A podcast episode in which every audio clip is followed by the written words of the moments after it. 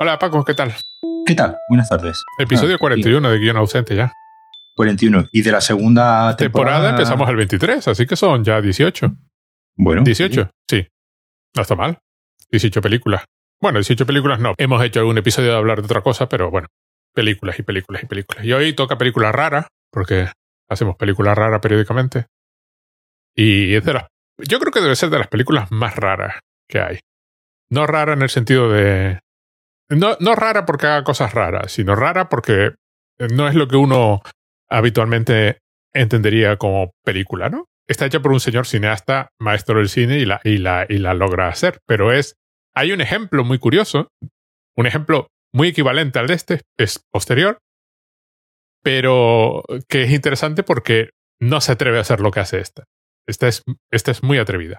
Estoy hablando de Mi cena con André, de, del gran director francés Louis Malle, 1985. Una película además muy curiosa porque está escrita por los actores. Ujú. Y Louis Malle creo que se tiró como un animal salvaje a decir que la quería dirigir.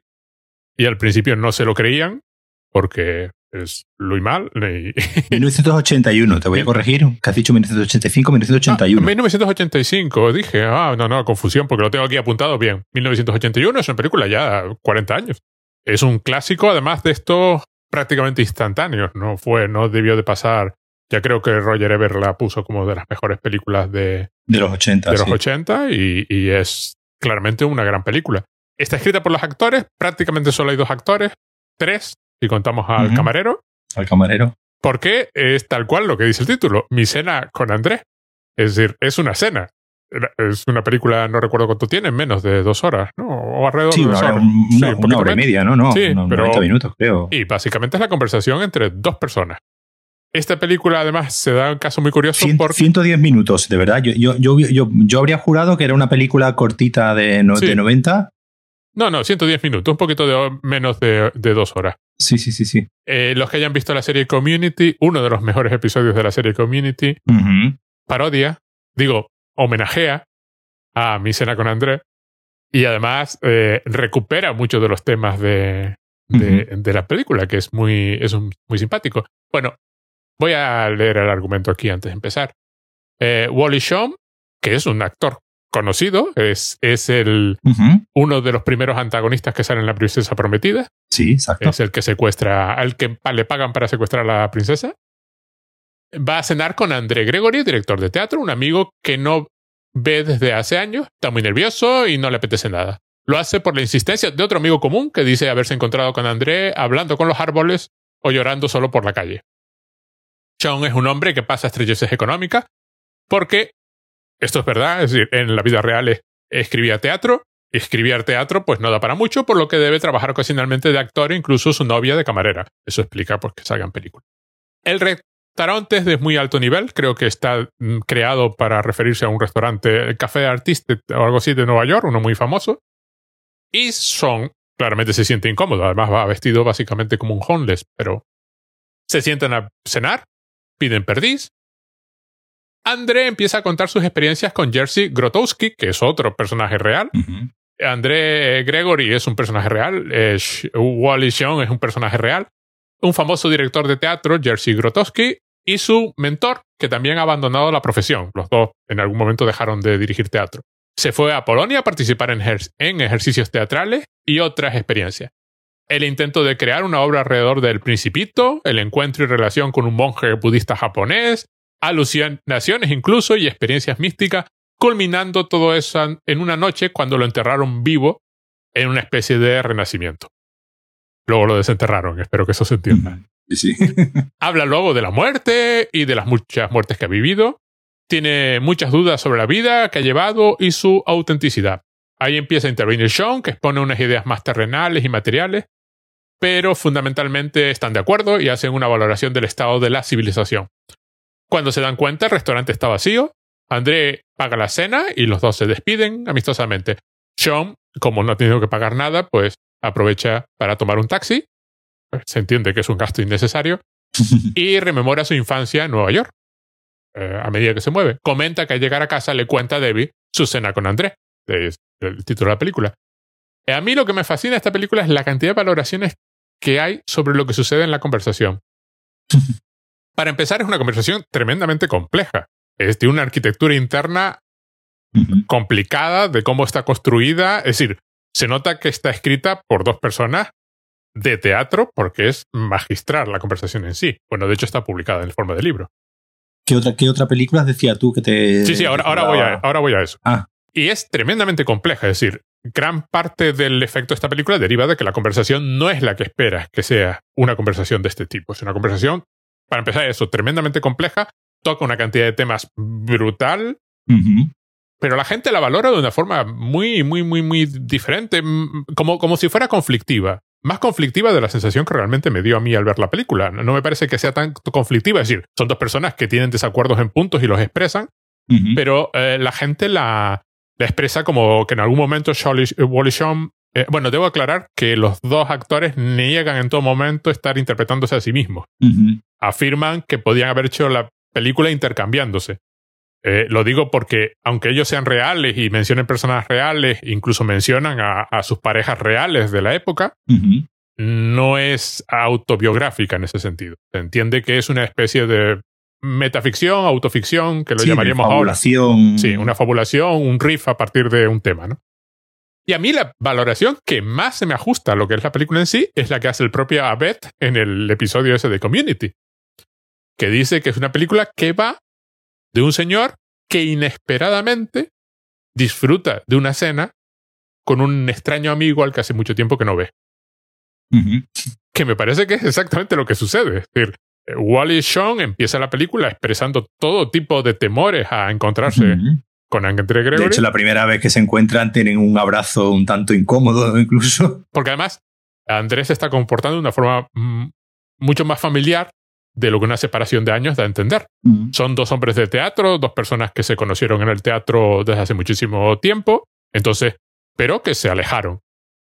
Y toda la imagen final, todo el regreso en taxi, da a entender bueno, ya solo el hecho de que se te vacíe el restaurante da a entender que, que has disfrutado de la conversación. Porque se vacía entero el restaurante. La, la, última escena es los camareros ya le traen la cuenta. Fumándose un cigarro, además. Sí, sí, sí, pero le traen la cuenta en plan. Mm, eh, oye, que. Nos queremos ir a casa ya. nos queremos ir a dormir. A mí me, me, me asombra porque, ya te digo, el episodio de Community dura 20 minutos, homenajea con el personaje de Abed y Abed en un momento determinado pues hace esa valoración de la película que me parece interesante. Lo curioso es, claro, que es una conversación de dos personas que están prácticamente toda la película sentadas en una mesa.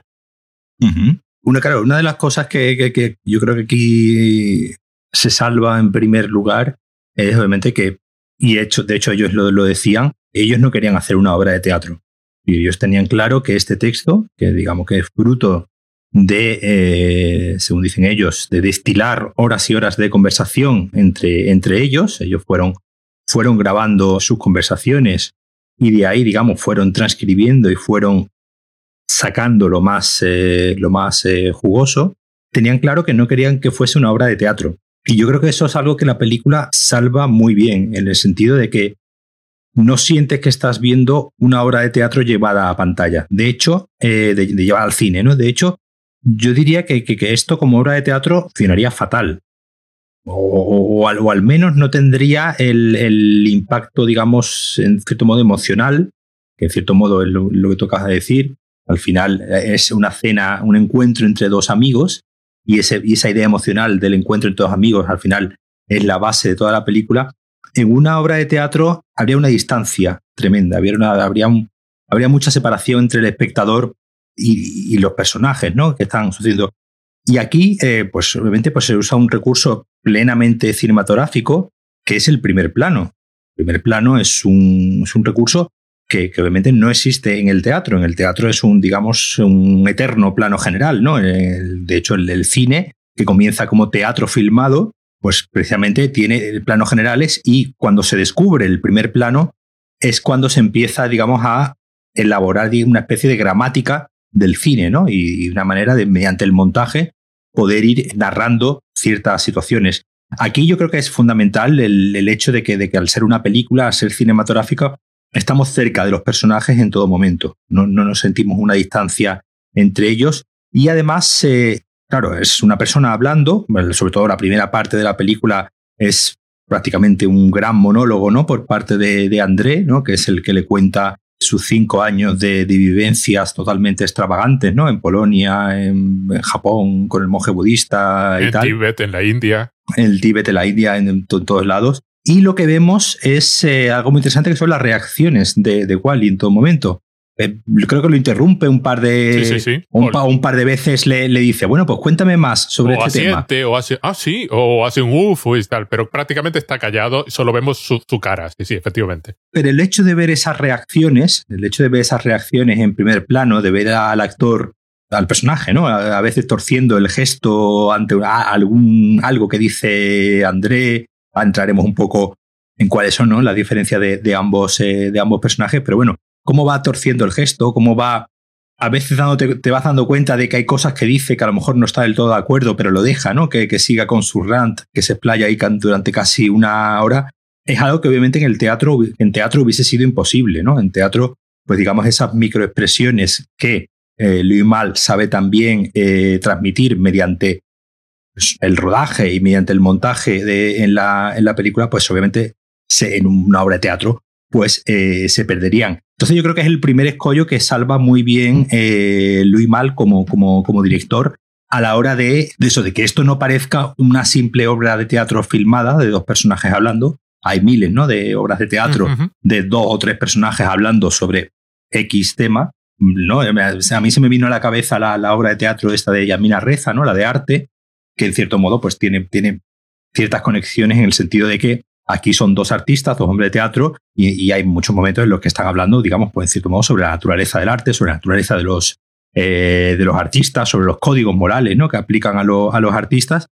Pero, como digo, se siente muy, muy cinematográfica en todo momento. Y eh, cuando has dicho tú el, la duración de la película, yo, es decir, para que tú veas que cuando, cuando la vi eh, el otro día, se me, me, pasó pues como les pasa a ellos en la cena, se me pasó tan, tan rápida que para mí sentía que, que la película era una película cortita de, de, 90 minutos y no, no, es una película como que llega a, cerca, de las, eh, cerca de las horas, dos horas, 110, 110 minutos. Es decir, que es una película que, que sientes ese, ese, paso del tiempo en el sentido de que eh, no sientes que pase el tiempo. Es decir, de repente dices tú, ah, ya se ha acabado, ya hemos terminado de cenar, ya, termina, ya ha terminado la película y, y, claro, la película pues se queda en, un punto, no, una película sin, sin, digamos, sin conflicto, en el sentido de que no, no tiene, no tiene de repente un clímax donde en apariencia, eh, obviamente en, en, apariencia no tiene clímax, pero yo creo que sí, ¿no? Sí tiene, sí tiene una parte, una parte final, digamos, donde los dos personajes confrontan lo que están, lo que están diciendo,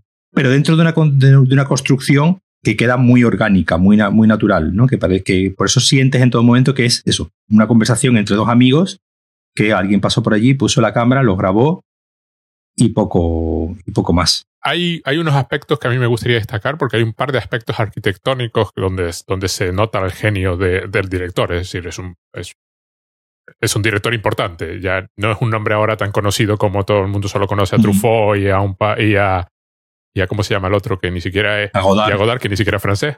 Primero, ellos están sentados como a 45 grados, que es como uno se sentaría en una mesa eh, a cenar.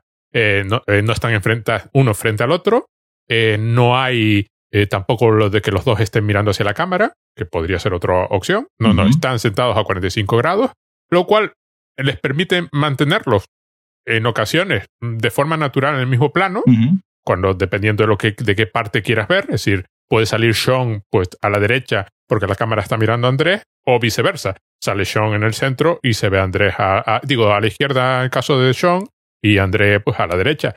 Con lo cual, en muchas partes no recurre a lo del plano contra plano.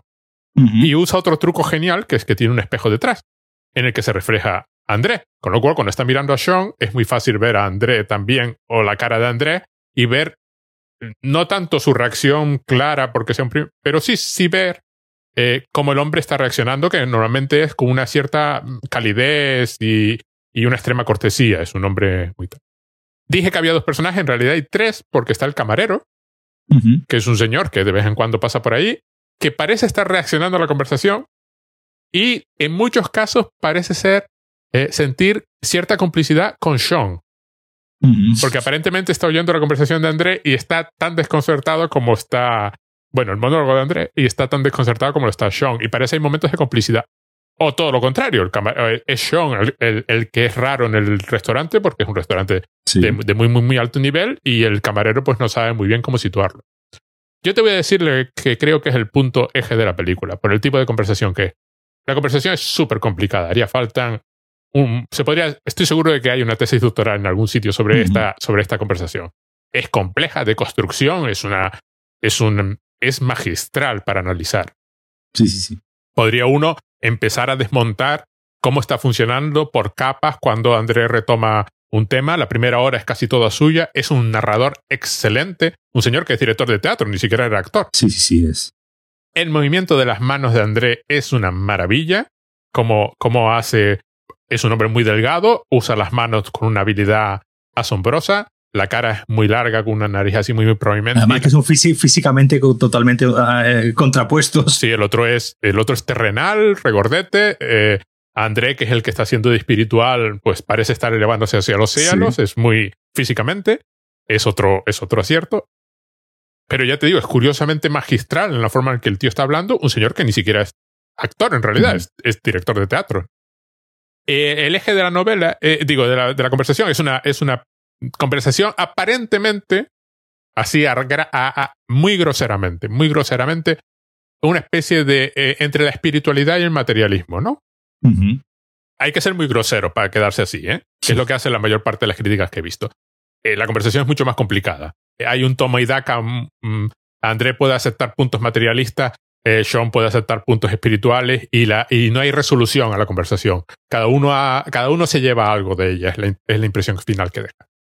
Hay un momento dado en que André dice eh, una de sus historias. Eh, creo que esta era la, en la comunidad escocesa que existe de verdad. Nombra muchos sitios que son reales, ¿no? Una comunidad escocesa de vamos a construir un mundo mejor.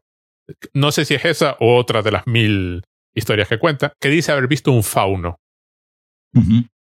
Que eso en inglés es faun, que es homófono de una palabra para siervo.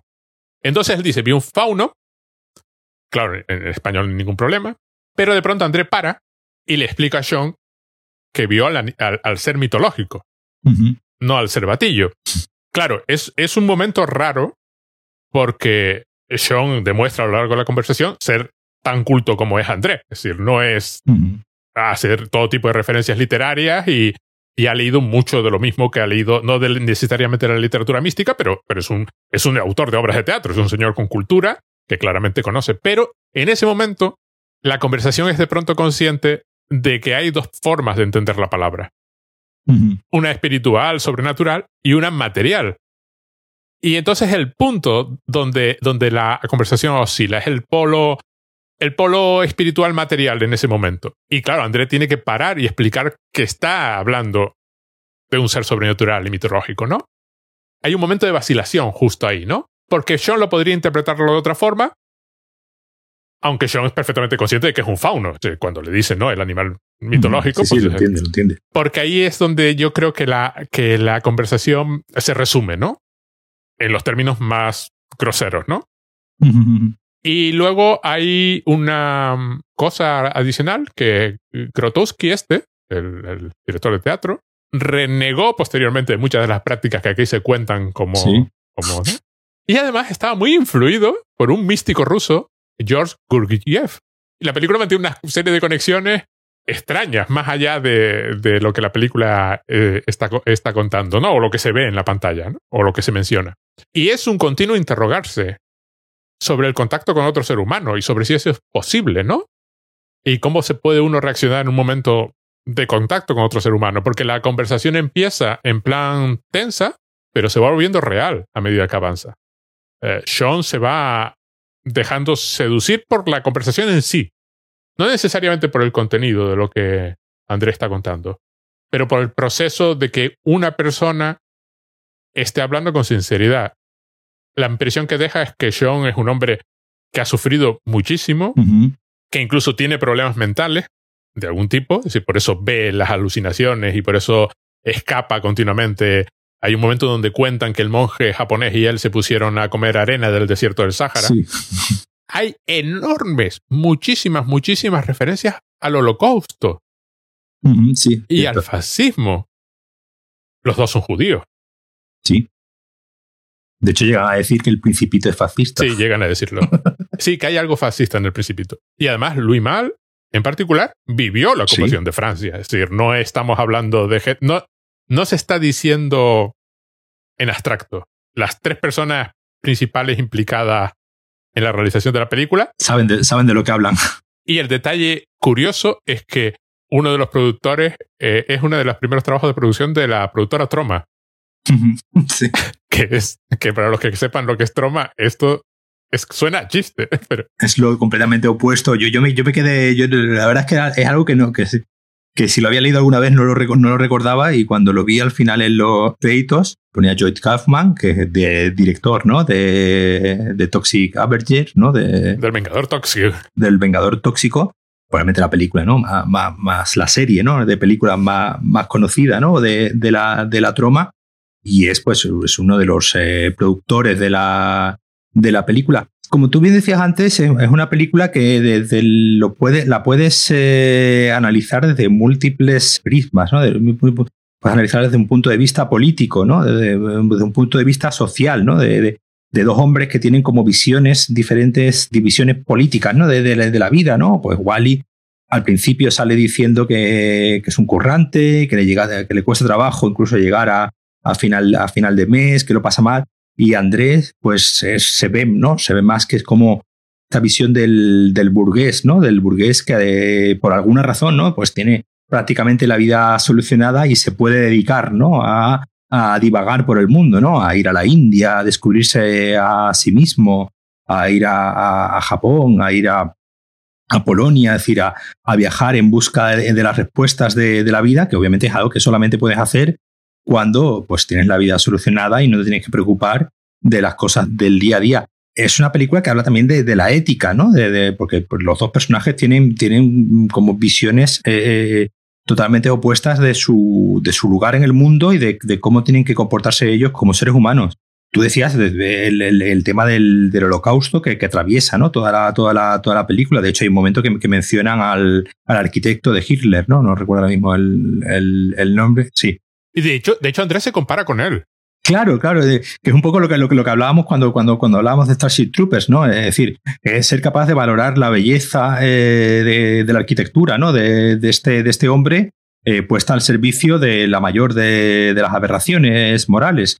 Y como, y como un poco esa idea eh, que está, que, que, es curioso, porque este hombre, Wallace, Wallace el, el, gordito, ¿no? Es, es un actor que ha salido en múltiples películas de Woody Allen y además de, bueno, el protagonista ¿no? de, la, de la última película de Woody Allen, esta que, estrenó hace, hace poco menos de un año, ¿no? Eh, que, que se, se, ambienta en el Festival de San Sebastián. Es decir, él es el, el protagonista y, como digo, es, es amigo ¿no? personal de, de Woody Allen, que es un tema que, que, él trata mucho también en su, en su cine, esta idea de, de, del artista con un código moral eh, probablemente más elevado que el resto de, lo, de los mortales, ¿no? Esta idea que, que un poco la que, la que cuenta, la que cuenta Andret cuando habla de, del arquitecto de Hitler, ¿no? Este hombre capaz de, de construir estas maravillas, pero a, a, su vez ser pues un, un nazi de, de, pies a cabeza. Hay, hay, un momento, ¿no? Que, que Andrés se pone a hablar de un, de un director de cine noruego que no para de, de contar historias y es bastante gracioso porque, digamos, critica a este señor que, que, monopoliza la conversación, es que lo invita a cenar ¿no? a, su, a su casa y monopoliza la, la, conversación y se empieza a quejar de que este señor no me dejó, vino a mi casa y, se puso a hablar, a contar sus historias y, y, monopolizó toda la conversación y no me dejó hablar, que en el fondo es lo que está haciendo André durante toda la, durante prácticamente la, durante, durante, la primera parte de la película, que es monopolizar ¿no? la, la conversación y solamente hablar él. Hay una idea también eh, eh, sociológica en el sentido de, la civilización occidental y el mito, ¿no? Un poco de la civilización oriental, ¿no? Esta, esta idea de, ir a la India, ¿no? A descubrirse a, sí mismo, ¿no?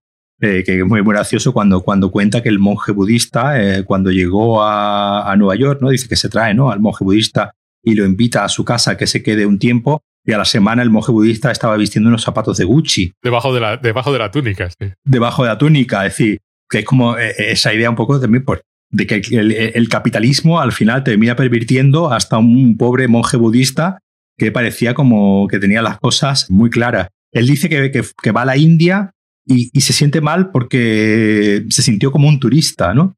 Que, que él no quería ir a, la India y sentirse como un turista, sino un poco esta idea muy, muy pedante, ¿no? De, de sentirse un turista o sentirse un viajero, ¿no? Eh, nadie, quiere, nadie quiere ser el turista, ¿no? Nadie quiere ser eh, esa persona que, que, está, digamos, rompiendo el equilibrio. Eh, todo el mundo quiere ser el viajero, ¿no? Como que está descubriendo. entonces, Andrés sí tiene un poco esta, sobre todo en la parte inicial de la, de la película, esta, idea suya de espiritualidad elevada, al final no es, no, no es, más que aburrimiento burgués, ¿no? No, no, eh, es, un poco, es un poco al final la, la conclusión que, que, que llega a la, un poco a la que llega a la que llega Wally cuando después del rant de, de una hora, pues eh, eh, el propio Wally le dice, mira, yo yo la verdad, yo de lo que mis preocupaciones son, pues... que no haya cucarachas en el café. Que no haya cucarachas en el café, sí, que, tenga yo para comer, que me pueda ganar la vida dignamente, pagar el alquiler, pagar las facturas,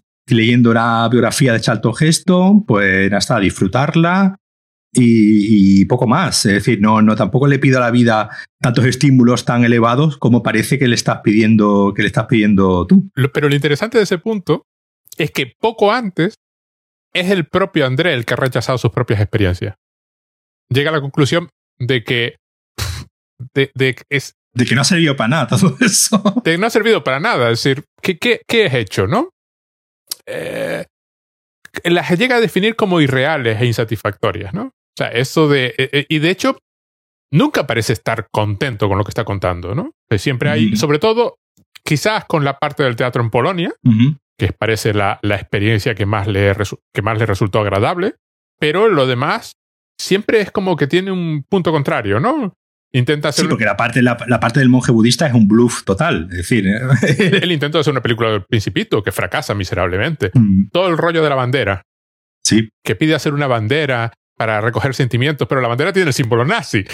Porque, pero no es porque sea el símbolo nazi, es un símbolo de, de, Asia, pero eh, como está encajado ahí, el contexto cambia completamente. Y luego, ¿qué pasa con esa bandera? Y al final eh, la regala y alguien viene y le dice, está maldita. Y al final la tienen que acabar quemando. Y hay todo un rollo de que, de que todo esto falla de alguna forma, ¿no? Sí, pero hay una cierta romantización, ¿no? De, de como de otras culturas. Sí, sí, hay, mucho, hay, mucho, orientalismo, sí. Claro, de, esa idea de que, de que mira qué bien estas culturas que han. Que, que claro, que es completamente contradictorio con estar cenando en un restaurante francés donde hay que, donde hay que pedir la, cuando la carta está en francés, que, que eso es un detalle también al principio, muy bueno, cuando se pone él al principio André a eh, pedir la carta en francés, igual y coge la carta y el pobre pues no entiende nada de lo que pone en la carta, no sabe, no sabe que son la mitad de, de los platos y al final eh, termina pidiendo lo mismo que ha pedido él, que son unos... Una, unas, perdices, ¿no? Una, unas perdices que cuando se le traen el plato dice, pues pensaba que iban a ser más grandes. Sí, no me queda claro porque la traducción es ambigua en inglés y son perdiz o codorniz. Debe ser perdiz. Codornice, yo creo que son codornices. Yo, creo, yo, las vi demasiado pequeñas para ser una perdiz, pero a lo mejor son, es una codorniz. Pero bueno, yo creo que son... el importante es que, es que eh, no, se da a entender que no es que Sean no entienda el francés, sino no entiende la carta. Claro, sí, O sea, hay un código cultural ahí que le es inaccesible. Se, entiende, se entiende que las posiciones económicas de los dos son incomparables. Claro. Uno, eh, Andrés, lo que tú acabas de decir, un señor que de alguna forma se puede estar cinco años por ahí dando vueltas sin trabajar y su familia no tiene absolutamente ningún problema. Pues hace referencia a sus hijos, a su mujer, que aparentemente viven tranquilamente en Nueva York mientras él está dando saltos por el mundo. Hay una insatisfacción vital, brutal en el personaje de André, ¿no? Es lo que da, es lo que da a entender. Y que no consigue solución, que no consigue, y que no consigue dar con la clave, que, que, que eso es, es algo que yo creo que es que es muy de la época, ¿no? De que la película, como hemos dicho antes, del año, es del año 81, ¿no? Eh, Estados Unidos viene de, pues, pues de, prácticamente de haber terminado unos años anteriores la, la, guerra de Vietnam y todo el... Y se empieza, se ve, se ve por ejemplo, mucho en el, en el cine, ¿no? Donde en los 80 se empieza a ver un, un cuestionamiento político y, social sobre cuál es nuestra situación en los 80, pues empiezan a, surgir, por ejemplo, como he dicho antes, muchas películas, por ejemplo, sobre la guerra de, Vietnam, que precisamente cuestionan ese, ese lugar en el mundo de, Estados Unidos. Y en general, pues es un, es un momento de, de, auge, eh, porque, porque eh, bueno, los 80 con la llegada de, Reagan, pues eh, hay un cierto, un cierto auge económico, pero también hay un cierto cuestionamiento de que esto de verdad es la satisfacción que queremos tener, esto realmente el tipo de sociedad que queremos construir y un poco, un poco la película anticipa, un poco, un poco anticipa pues el capitalismo salvaje un poco que se desarrollaría durante toda esa durante esa época. En ese sentido es una película muy, muy, visionaria, muy visionaria porque está hablando de, un tema, digamos que todavía no ha, no, ha, no ha sucedido, pero ya le está empezando a poner peros a todo este sistema, a todo, el sistema capitalismo, que como digo, en, los 80 tendría ya una expansión, expansión brutal, ¿no? Era un punto que tengo que apuntado, porque es una película cuyo discurso, cuando es social, o sea, toda la parte de la conversación que se refiere a aspectos sociales, el, fondo último de la conversación, si tuviese que, resumirlo, sería cómo me acerco a la realidad, cómo, cómo, cómo soy real. André intenta irse a las experiencias místicas por el mundo para acercarse a la realidad. Eh, eh, eh, Sean plantea que uno podría ver realmente un estanco, que uno podría entrar en el estanco y verlo en realidad, cómo ver en realidad, cómo dejar de ser un robot, cómo estar despierto. Y los dos tienden a estar de acuerdo en que ese es el problema ninguno de los dos tiene realmente claro cómo hacerlo. yo diría que la solución de la conversación es que nadie tiene claro cuál es el camino, ninguno de los dos. Pero, por ejemplo, en un momento dado, André rechaza incluso las nuevas comunidades eh, eh, espirituales. Dice que de, eso también puede hacerse exceso. Hay una parte curiosa donde eh, hablan del pensamiento científico y el pensamiento mágico, pero no es la oposición, sino una especie de toma y daca. la, conversación rara vez es de oposición, ¿no? es de orbitar alrededor de un problema que están intentando resolver, que es... Y claro, en la parte que, por ejemplo, hacen referencia, comparan Nueva York con otros lugares del mundo. En un momento dado, André dice que Nueva York es como un campo de concentración construido por los propios residentes, ¿no? Sí. Y entonces plantea el año 80 o los 80 como final de algo y principio de otra cosa, con la que aparentemente llevamos 40 años, porque es tal cual. sí es la parte que está describiendo André en muchos momentos la posmodernidad. Luego, luego sería pues el libro de Jameson, el de la posmodernidad como... Y, y, aspectos que, claro, asombra un poco en una película que podría haberse quedado en dos amigos a charlando de sus cosas.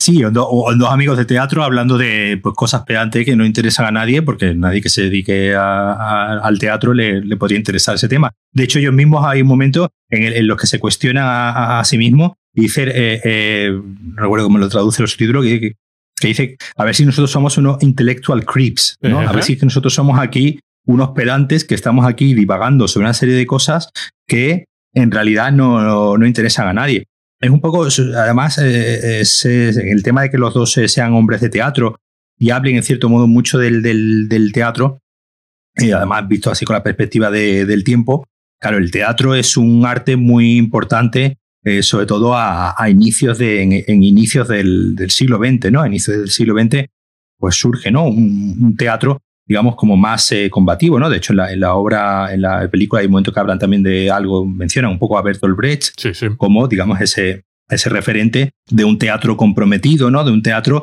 que empieza a hablar y, de, hecho hay un, momento, hay un momento que llegan a decir que la gente no quiere una obra de teatro que se, que se corresponda con el mundo que ven, sino que, eh, y, eso, y, eso, y eso es algo que podemos seguir aplicando un poco hoy en día, pues cuando alguien va al, al cine y dice, bueno, yo, no, yo quiero ir al cine a, evadirme, o yo quiero ver una serie o una película para olvidarme de mis propios problemas, no quiero una película, una obra de teatro que me enfrente a los problemas que yo tengo en mi día a día, porque bastante jodida es ya mi vida en, el día a día, como para encima ponerme a ver una película o una serie que encima me, me, me, me ponga ante un espejo, ¿no? No, no quiero. Y un poco eh, comentan eso. Pero aquí, obviamente, pues son, son, dos hombres de teatro, pero en realidad, como digo, es una, es una, es una idea que se puede trasladar a, hoy en día. Pero claro, del teatro que le están hablando ellos, obviamente ya hoy en día no existe. Hoy en día esa función del teatro ha desaparecido completamente y se ha visto desplazada, pues, por lo que acabo de decir, ¿no? Por, por, otro, por otros artes, como puede ser en general el audiovisual, ¿no? El cine y la, y la televisión,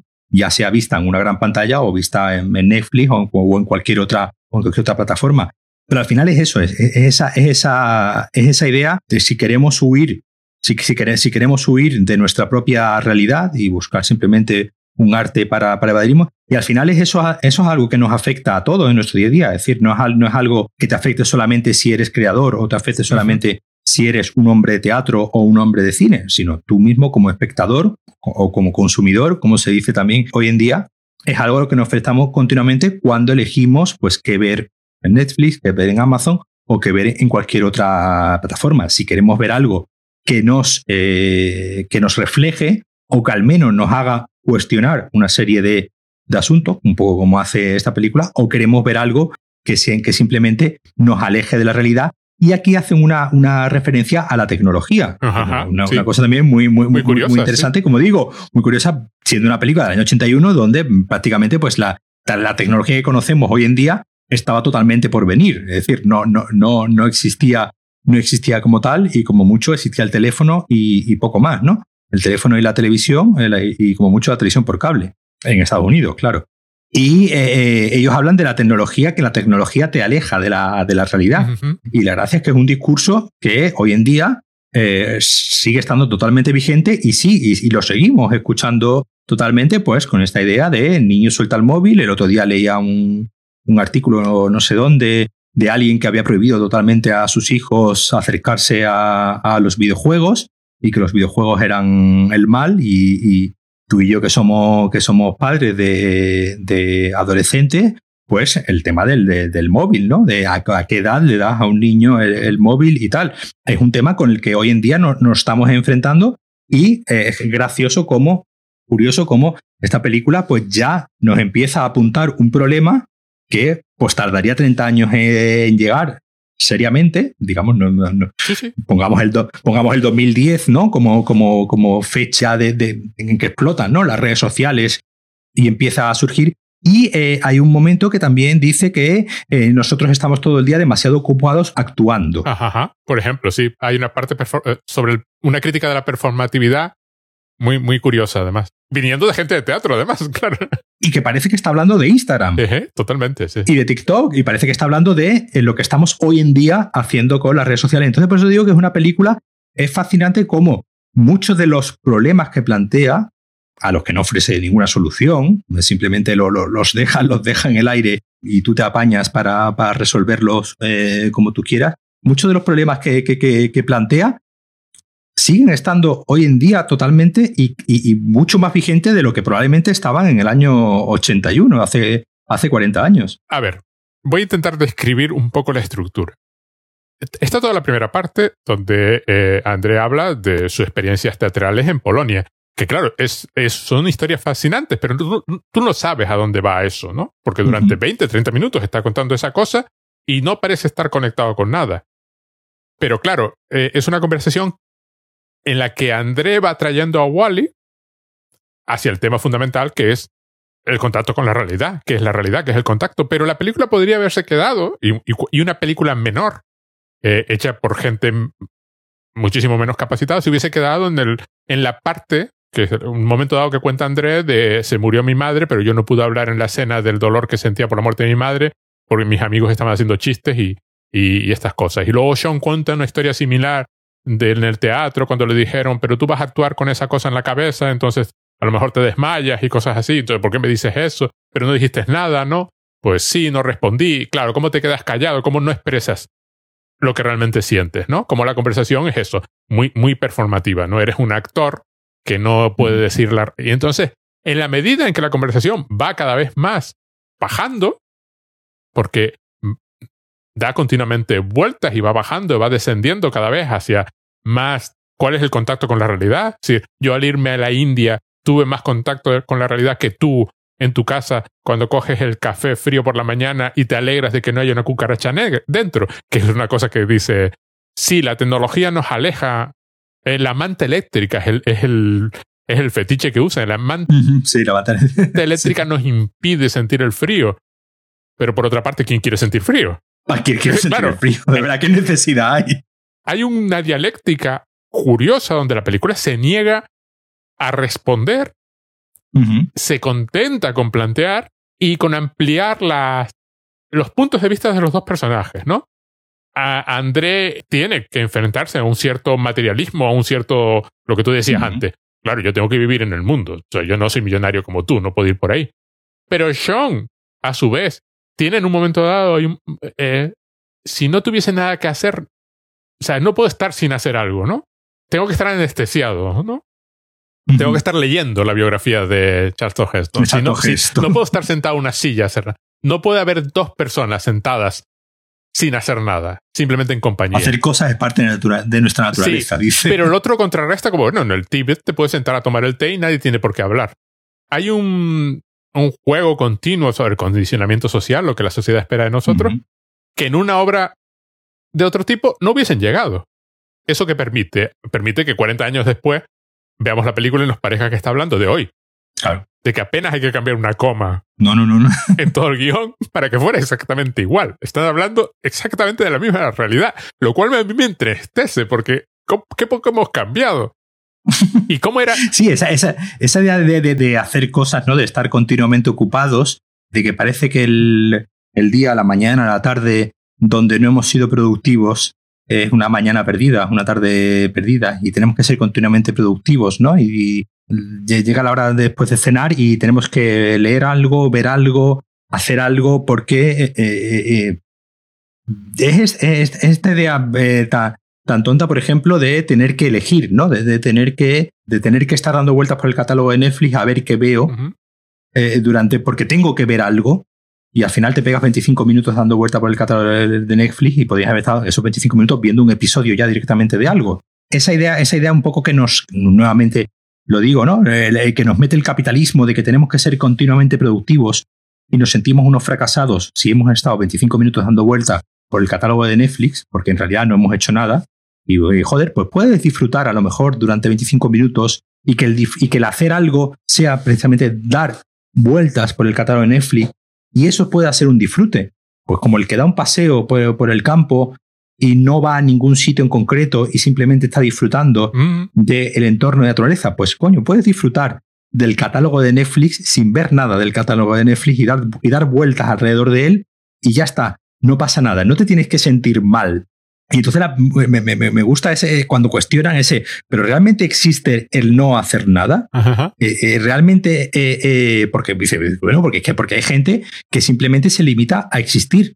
Hay gente que simplemente se limita a, a estar, a cumplir, digamos, con su rol en la, en la sociedad, pues a ser camarero o a hacer cualquier otra profesión y no se plantea, y no se plantea nada más. No, no serán probablemente esa gente mucho más feliz precisamente porque simplemente se limitan a existir y no, y no, no le buscan, no le dan ninguna otra vuelta al mundo. Hay un momento también que dice que probablemente a lo mejor es que somos unos niños mimados y aburridos, Ajá, ¿no? ajá. y tenemos ese deseo continuo de atención, ¿no? Ese, continuo de- ese, ese deseo continuo de que todo lo que hacemos sirva para algo y provoque algo, ¿no? Y, y- y parece que no podemos sobrevivir, no podemos vivir si no hacemos algo simplemente por el placer de hacerlo y sin que tenga que tener ningún resultado, sino simplemente, pues como un poco la, como hace la película, ¿no? Simplemente el, el gusto de plantear la pregunta y no estresarnos si no llegamos a la respuesta. Simplemente que a lo mejor el, el simple hecho de plantear la pregunta ya sea un placer ya de por sí y no tengamos que encontrar un resultado, un resultado final, ¿no? Que es lo que es la propia conversación, no llega a ningún sitio. Claro. O sea, simplemente es lo que haya durado tranquilamente. Además, me hace gracia porque claramente eh, eh, se está usando lo de la biografía de Charlton Heston como tarea total y absolutamente inútil, ¿no? Totalmente mundana. mundana, que no tiene, no va a ningún sitio, no tiene el más mínimo interés. Y curiosamente, hoy sería, pues, estar en Twitter, Claro. tranquilamente. O sea, habría, cambiando tres o cuatro detalles, la película es exactamente lo misma. Lo cual no deja de ser asombroso. Por un lado, es maldición para nosotros, que mira que en 40 años no somos capaces de cambiar el discurso, o que, o que, o mejor dicho, no solo no lo hemos cambiado, sino que hemos logrado reforzar el que la película ya está entreviendo. ¿no? Eh, hemos sido capaces de crear herramientas para asentar todos los miedos que planteaba la película, Sí, ¿no? Y que encima la película está hecha por gente tan inteligente que en el año 80 se podía sentar y, y verlo así. Es un tipo de película muy curiosa porque tú la metes en una cápsula del tiempo di ábrela dentro de 40 años y funciona exactamente igual. Es, un, es el Robocop de las películas de, de, de las películas, porque en este caso, ¿qué, qué sería? De las películas de Qualité, ¿no? Es un, Sí, un señor, es un director francés, dos autores de teatro, súper complejo temáticamente, súper complejo eh, estilítica- estilísticamente la, co- la conversación. No son diálogos de usar y tirar, no hay una palabra mal gastada en toda la película. Claro, es fascinante porque, porque te lleva continuamente. Eh, la- la- los dos personajes, los dos se saben expresar, los dos saben, eh, aunque, aunque vacilen, saben articular Sí. la- la- las ideas que tienen en la mente, aunque también duden, claro. aunque vacilen porque no sepan exactamente qué es lo que quieren decir, saben si- articular la duda y el, y el no saber, ¿no? Son dos personajes extremadamente cultos, ¿no? Y, y- y capaces, viviendo cada uno circunstancias vitales muy diferentes. Yo lo que te decía es que hay una película, bueno, es una obra de teatro originalmente, que se llama La Cena, de Jean-Claude Bris- Brisville. Yo la vi, yo la vi en Madrid con Flotats y Carmelo Gómez. Claro, es decir, eh, vamos a ver, a mí me pones a Flotat y Carmelo Nove, eh, Carmelo Gómez eh, desayunando sin nada en particular que hacer y son dos tíos súper interesantes solo para estar viendo.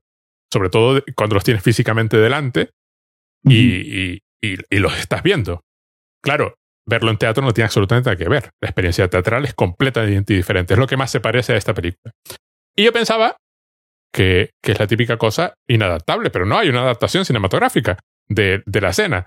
Una película del año 92, francesa, de una hora y media, es más corta que esta, está en YouTube entera, pero no hay valor de hacerla como esta. O sea, en la obra de teatro son dos personas sentadas en una mesa que de vez en cuando se levantan y se van y se mueven por el escenario.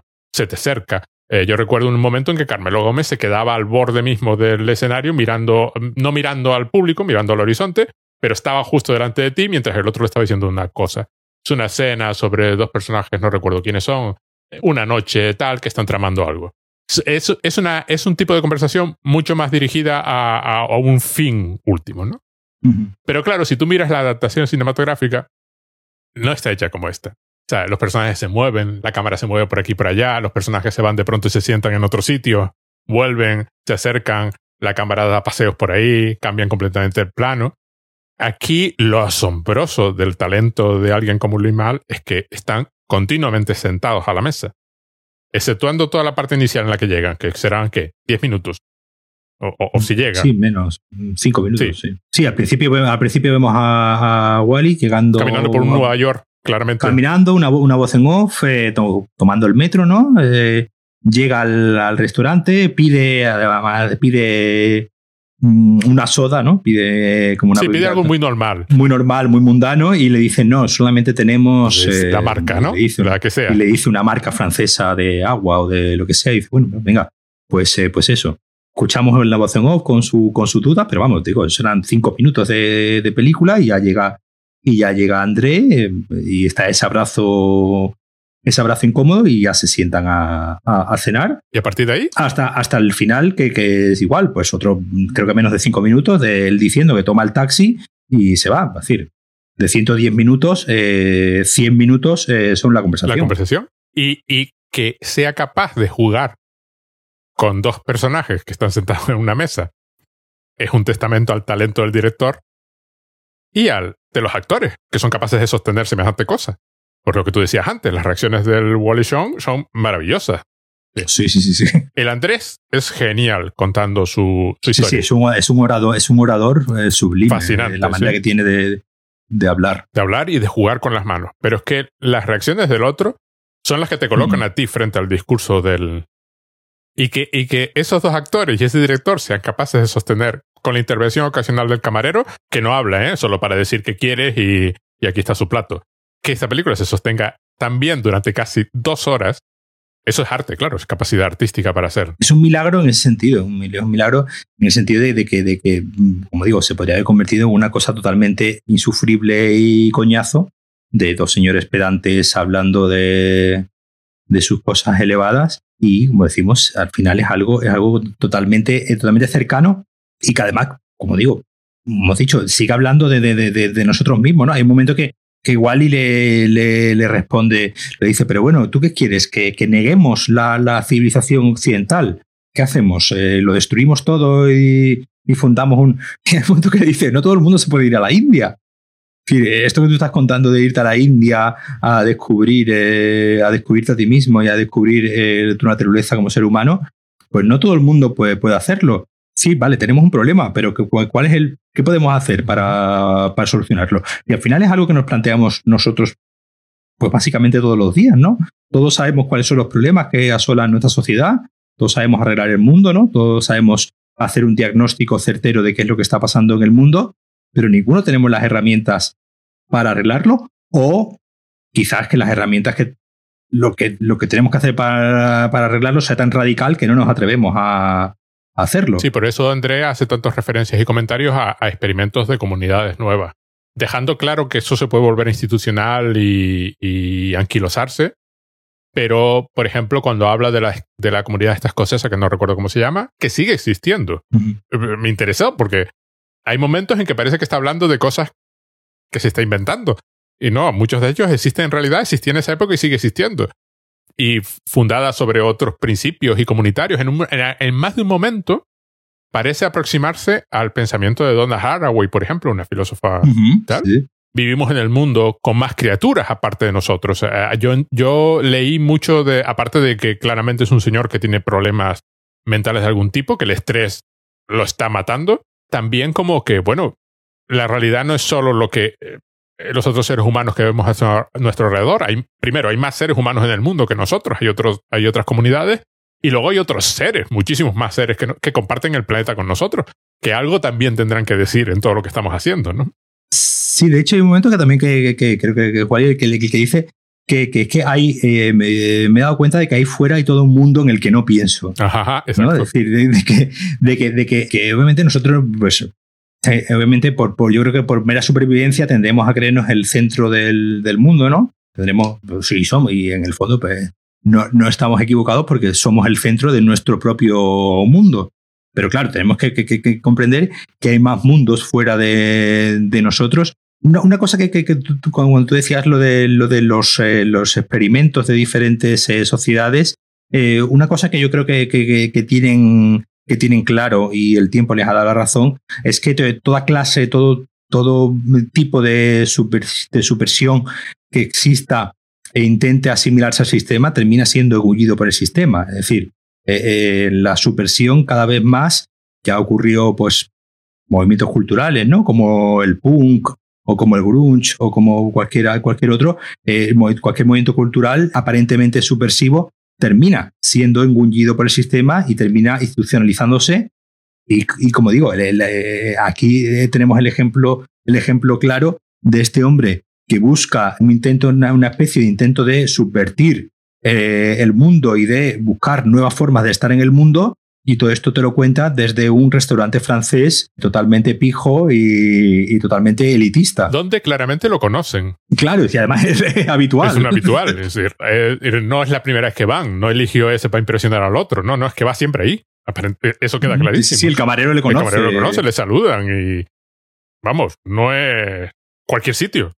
Está, es, su, es su territorio. Claro, pero, eso es, es al, final es abrazar un poco esta, esta, esta contradicción de estar eh, buscando ¿no? una alternativa al mundo en el que vivimos y buscar esa solución, buscar esa alternativa desde un restaurante, desde un lugar eh, que es claramente elitista, ¿no? claramente alejado de, de cualquier realidad y además eh, hay, un, hay un contraste, ¿no? Hay un, hay un contraste en los planos iniciales y finales, donde vemos a, a Wally, ¿no? Andando por, por las calles de, de, Nueva York, así un poco destartalada, y, por, y lo vemos en el metro, ¿no? El lugar más, más mundano que te puedas imaginar, en contraposición con este restaurante totalmente alejado de esa, de esa realidad que vemos al principio de la película, cuando vemos el metro, o al final de la película cuando lo vemos a él tomar un taxi como si fuese el mayor de, de los lujos de, de, ya que él pagó la cena, me pudo permitir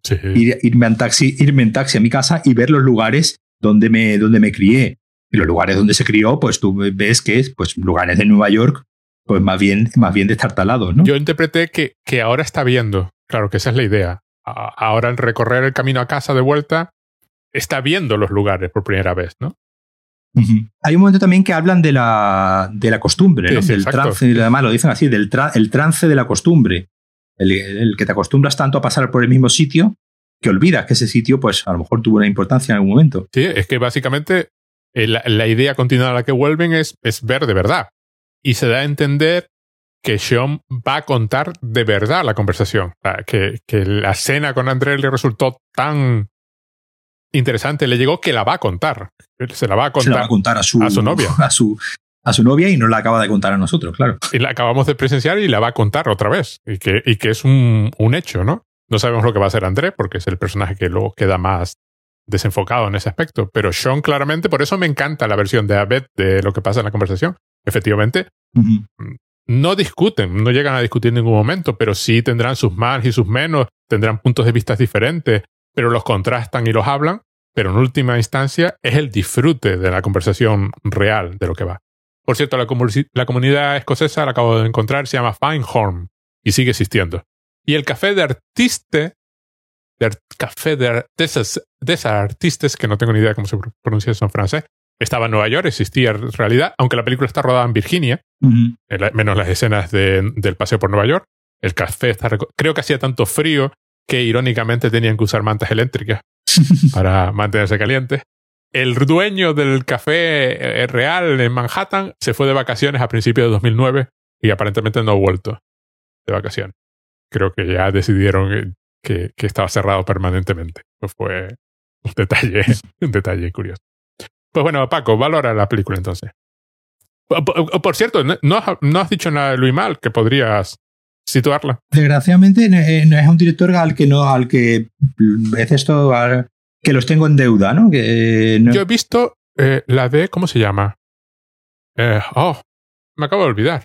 La que tiene. Yo he visto su, su primera película, que es un ascensor para el cadalso, es de un de un señor que se queda cerrado en un ascensor después de cometer un, crimen.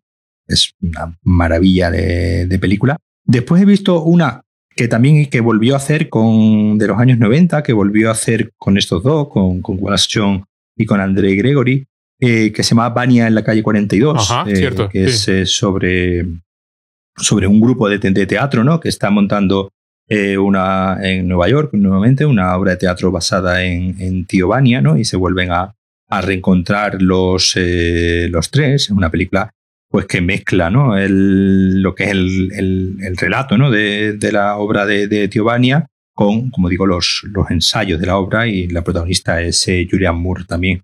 recuerdo haber visto Atlantic City, Atlantic es una película de cine, de cine negro con Susan Sarandon, jovencísima, eh, de cine negro. Y Burlancaster. Y Burlancaster ya, ya, ya talludito. Es algo, era algo, es algo muy habitual, ¿no? De estos directores eh, franceses de la, de la Nouvelle Vague, que eran muy admiradores, ¿no? De cierto cine americano, del cine de Alfred Hitchcock, de, Howard Hawks, de John, de John Ford. Y muchos de ellos pues tuvieron la oportunidad, ¿no? De, de viajar, ¿no? A, Estados Unidos para eh, un poco hacer sus propias ¿no? reinterpretaciones del, del cine, en este caso, pues como digo, Atlantic City, una película de cine, de cine negro, digamos, muy, muy clásica, pero a la vez, pues, dándole un toque moderno. Y creo que no he visto nada más de, de Luis Mal. La verdad es que, como digo, es un director de, esto de que, por la razón que sea, eh, no he llegado a, a, ponerme con él todo. Y bueno, pues debería, obviamente, debería saldar esta deuda. Yo recuerdo haber visto sé definitivamente que vi Atlantic City en el cine cuando se estrenó, lo cual ya, ya, ya vuelve a indicar mi edad. y la recuerdo como excelente todavía, años después, todavía me queda esa sensación de haber visto un peliculón. Y además, una película eh, con este toque genial de, por ejemplo, hay una escena donde el personaje de Susan Sarandon se está pasando limones por la piel. Sí, sí, sí, sí, sí. Y que no sabes a qué viene eso. Y es, y es, es de pronto eh, eh, lo extraño absoluto, ¿no? Una, está, estás viendo algo que no se puede interpretar de ninguna forma. No tienes, no hay claves para darle, no importa la escena, creo que además lo está viendo el personaje de Burlancaster. Eh, sí, sí, sí, sí. Esa, escena es muy. Que es súper, eso, extrañamiento total, ¿no? Que luego se explica por qué, pero se explica mucho después. Por qué, por qué se estaba pasando limones por la piel, ¿no? Y claro, es esta capacidad para eso, para, para poner en escena cosas así, ¿no? Que, que, hay películas de ciencia ficción que ya les gustaría crear esa sensación de extrañeza con un limón.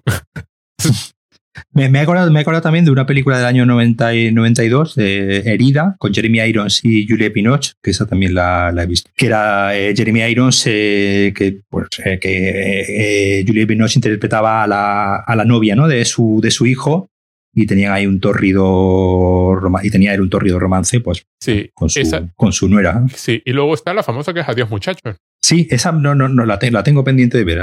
Sé, sé que tengo que verla algún día. Bueno, pues venga, valora mi cena con André. Pues, pues como digo, una, una película que, que, que, sobre todo lo más fascinante que tiene es que siendo una película de hace 40 años, tiene la capacidad de, de como las grandes, las grandes obras, las grandes obras de cinematográficas, de la literatura, de, de, del teatro, de convertirse prácticamente en eternas, ¿no? Y de, y de, hablar de toda una serie de cosas que, empezando por la amistad, que como, como, como hemos dicho desde el principio. Que no hemos comentado, pero efectivamente. Está me, hablando ya, empezando por hablar de la, de, la, de la amistad, ¿no? Y de, y de, bueno, algo que a todos nos habrá pasado, ¿no? Esta idea de encontrarnos con un amigo después de mucho tiempo y, y al principio estar incómodos y después estar encantadísimos. Como digo, una película que al final eh, te sientes como si estuvieses, eh, formases parte de la cena y estuvieses pues tú ahí pues con un par de amigos charlando arreglando el mundo y al final pues no, arreglando nada y yéndote a casa pues con otro punto de vista, pero al final probablemente igual de confuso que o más que cuando empezaste. Bueno, yo solo voy a decir que peliculón de esta de además mm, como lo que acabas de decir que me gusta mucho. Hay una frase de Humberto Eco que me encanta que me encanta que dice que básicamente una gran obra o no recuerdo si se refería a los clásicos, una gran obra es básicamente o una obra de arte es la capacidad, es la máquina de generar interpretaciones. Si tú la puedes volver a ver y puedes sacarle algo y puedes decir, esta película me sigue hablando 40 años después, eso es efectivamente lo que acabas de decir, la, la marca de, un, de una obra grande, grande de verdad. Está en filming, que no lo hemos dicho. sí, además a muy, a muy buena calidad. Se ve, se ve estupendamente.